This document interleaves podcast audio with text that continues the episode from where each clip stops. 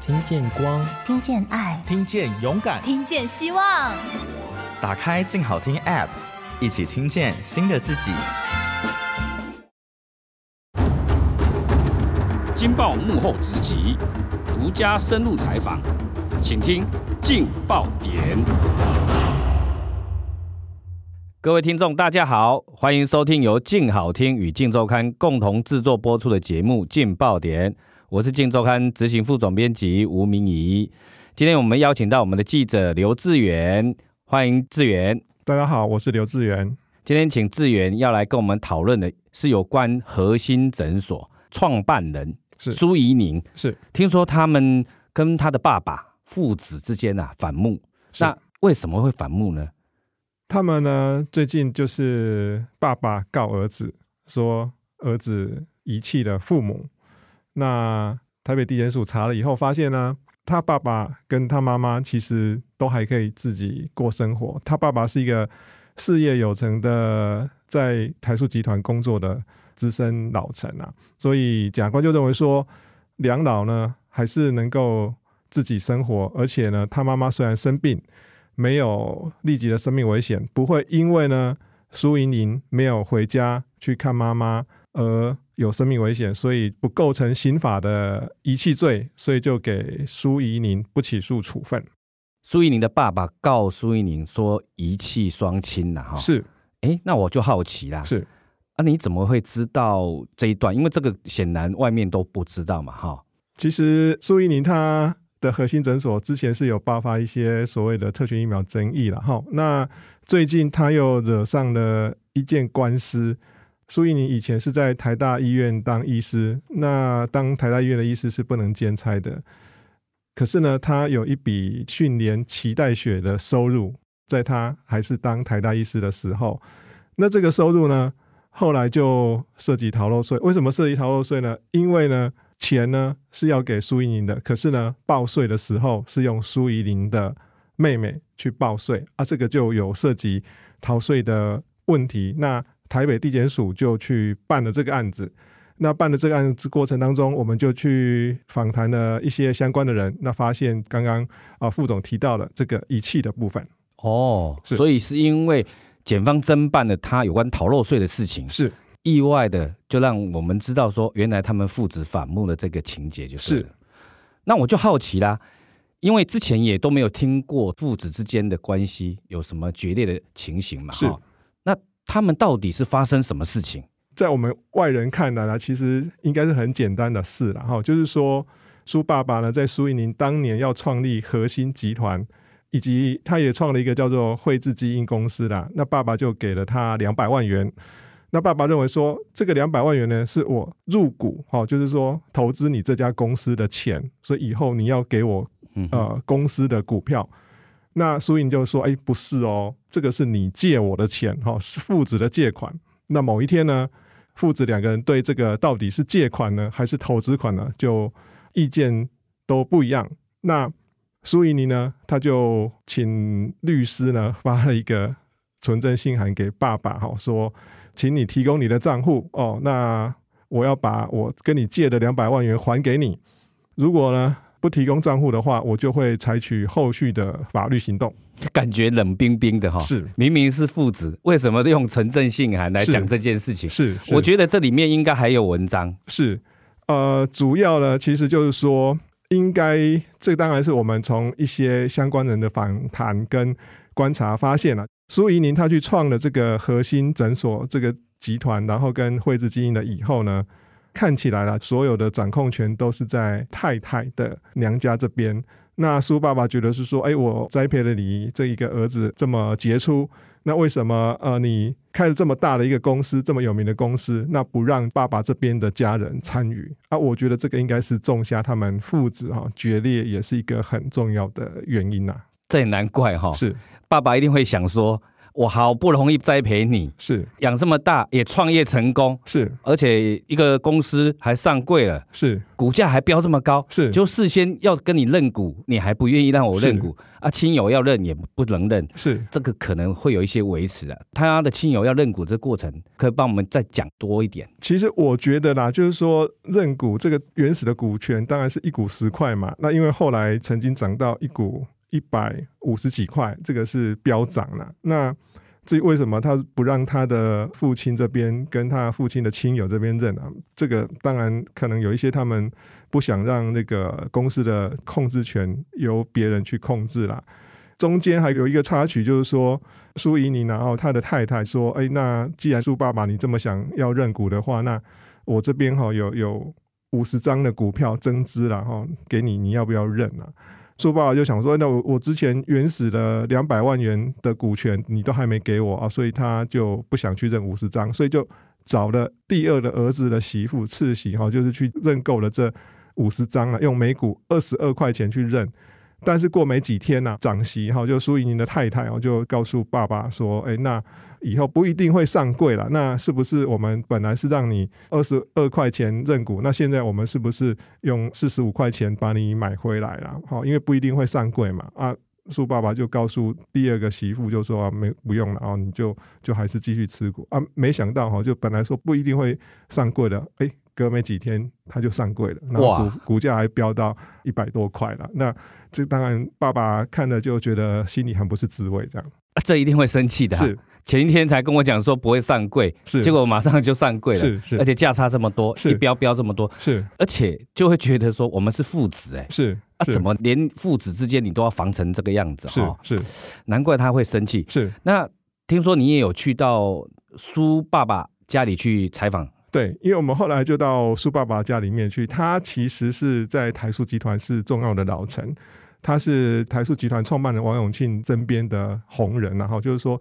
台塑集团第一个海外的工厂波罗尼根哈，这个苏爸爸去开的。那他住的那个是在台北市的黄金地段，然后它是一个我认为应该有上亿的，然后它是在一栋豪宅的顶楼，哈，它有两层楼的楼中楼，但是现在呢，就因为儿子也没回来，然后那就是爸爸跟妈妈还有佣人住在里面了。哇，那听起来他自己本身其实还蛮有钱，而且他等于是跟王永庆一起是呃创业的哈、是，是，所以他到底在争什么？父子之间是不是有什么心结难解？这个可能外人不得而知啊。但我觉得哈、父子之间哦，个性都很像，都很刚烈。你儿子这样子对我，那我爸爸我也要这样子对你啊，所以就变成这个难解的这个，诶、我是觉得有点是亲情的悲剧了。就是说，本来都是一个很杰出的一对父子啊，怎么会闹到对簿公堂，然后纯正信函来，纯正信函去？那爸爸是告诉我们说，他们父子哈、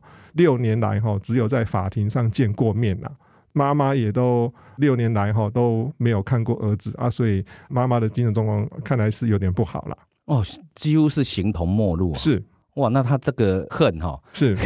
对，想说哈、哎对这个应该是争一口气了哈，是因为钱他有嘛哈，是爸爸其实也很有钱，是所以告这个两百万的有关于是到底是借还是说是股权，是其实要的就是一口气，是，因为他告的时候，他就告诉法官哦，那个法官说啊，你们父子没必要弄成这样子，是不是和解呢？苏爸爸说：“哎，我不要的不是钱哦，要告诉大家说，这个儿子不能这样对爸爸。那爸爸就是开出一个条件说，如果苏怡妮呢跟太太手牵着手回家来看妈妈，哦，那他就可以不要股权，就把这个两百万元哈、哦、加一点利息就拿回来啊。当法官说啊，好啊，那你们既然已经有共识，那你就去和解吧。于是父子就签了同意书，就和解了。那苏怡宁带着太太要回来看妈妈，可是呢，因为后来还是没有回来看妈妈，那爸爸就去告苏怡宁遗弃了，所以这个很难化解，是而且好像越演越烈哈越。越烈是他后来那个苏一宁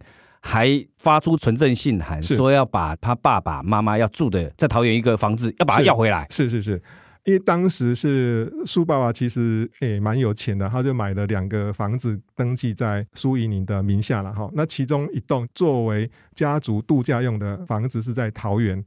那苏爸爸告了苏怡宁遗弃了以后呢？苏以宁就很生气，很生气就发了一个纯正信函说啊，你那个度假宅哈、我要捐给国家了哦，所以你就把东西搬一搬，把它搬走啊。如果你有问题呢，苏以宁在纯正信函当中就说，如果爸爸你有问题呢，就请跟我的律师联络。哇，这么 是完全冷冰冰的，是。用纯正信函，两个人在沟通中都用纯正对，信啊函，当然苏爸爸也不甘示弱，他也发了一个存在信函给苏莹说：“哦，这个房子呢是我送你的，是我买的。